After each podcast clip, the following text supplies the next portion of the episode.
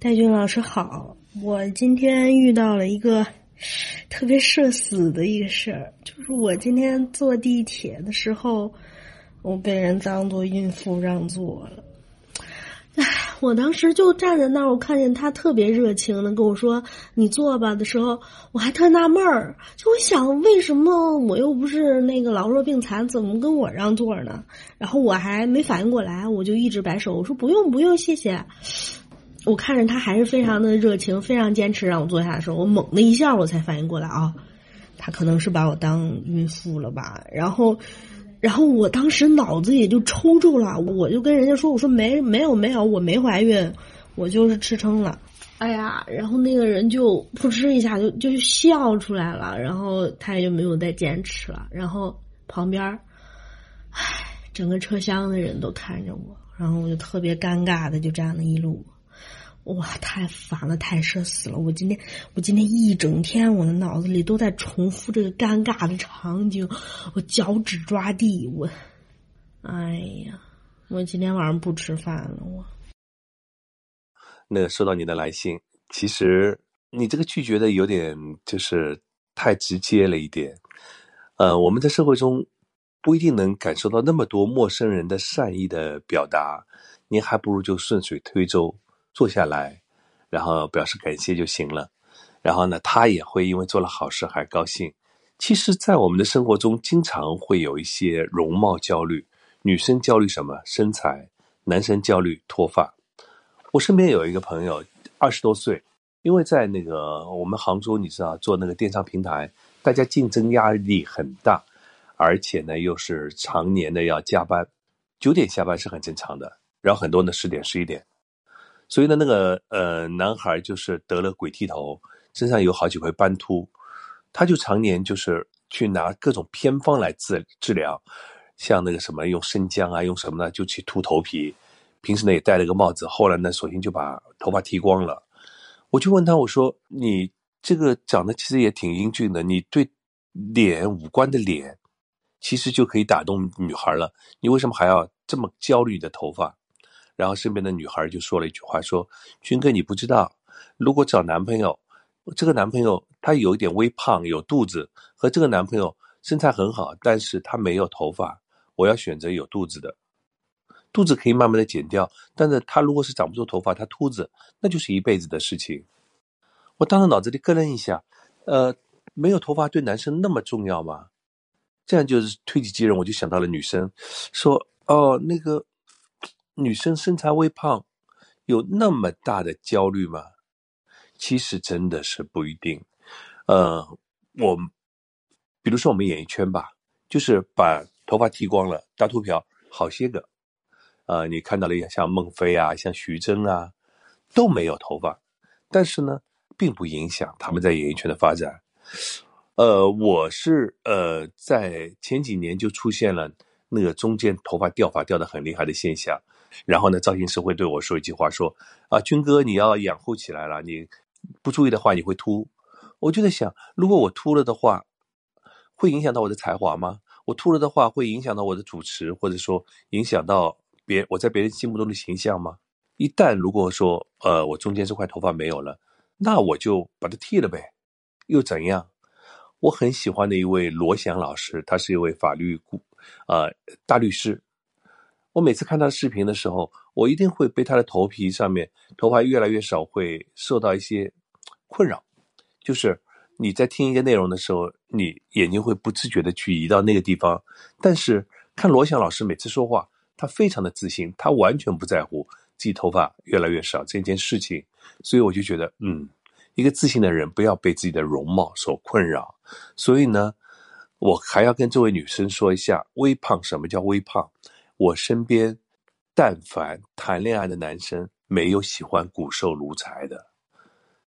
可能他在年纪小的时候，他会找一个身材，啊，玲珑凹凸，或者说像那种模特儿那样的身材，他觉得带出去很好看。但是随着年龄渐长，他们都会选择一位微胖的女生结婚，因为这样的女生，你要知道。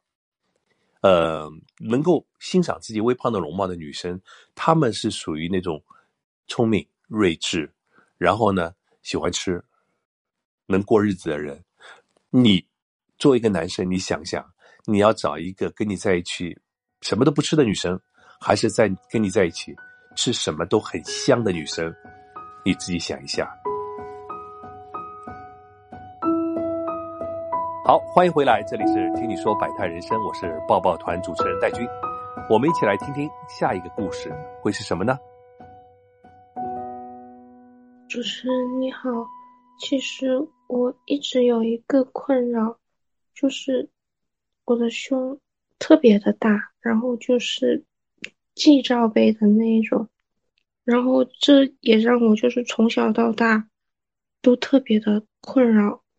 因为就是我小时候胸的发育就比别人的快，然后就会被小学的男生他们去议论，天天在你面前就是喊你波霸呀，喊你大胸妹呀什么的。从那时候我就开始对自己会有点不自信了。然后我们考试跑八百米的时候，因为我的胸发育的会比别人大，然后就算我是穿了运动内衣。但是他还是会一点点的，每一次跑完步都特别的难受。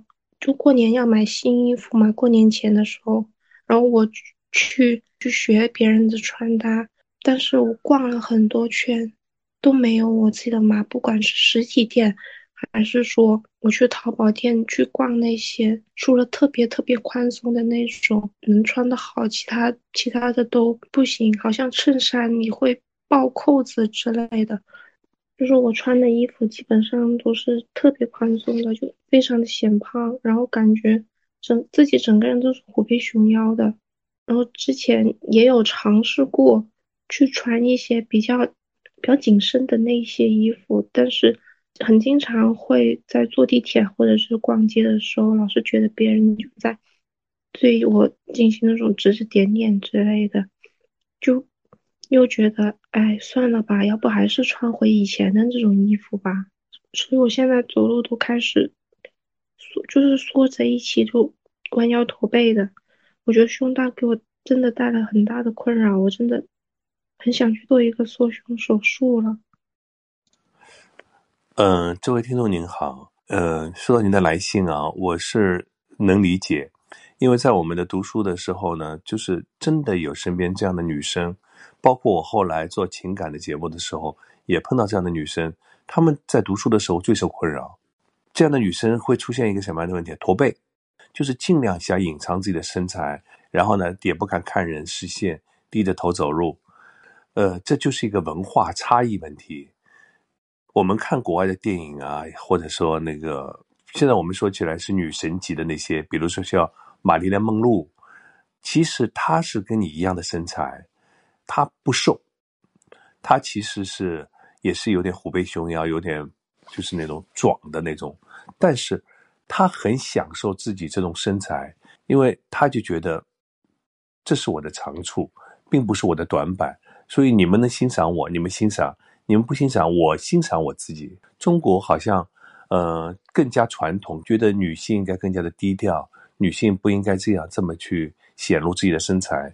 所以呢，我身边很多女孩，她们在读书的时候就因为身材而焦虑。其实这是你的优势，而你没有把它好好的利用起来。就像男生一样，男生的身高，很多人觉得呃不到一米七就是一个二等残废。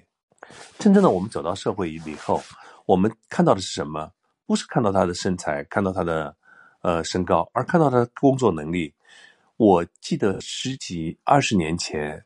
有一次，北京有一群老板聚会，那次是我第一次见到马云，真的是我觉得其貌不扬的一个人坐在那里，话就他最多，侃侃而谈，就是你跟他说五分钟以后，你会发现这是一堆人里面最有魅力的一个，因为他会打开你的思维，所以这就是一个人他内心的强大带给别人的感受，跟你的外貌已经没有任何的关系了，所以我觉得你第一点你要去享受自己的身材。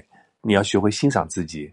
如果实在你觉得有点困扰，你欣赏不了自己，去做缩胸手术，我觉得也无可厚非。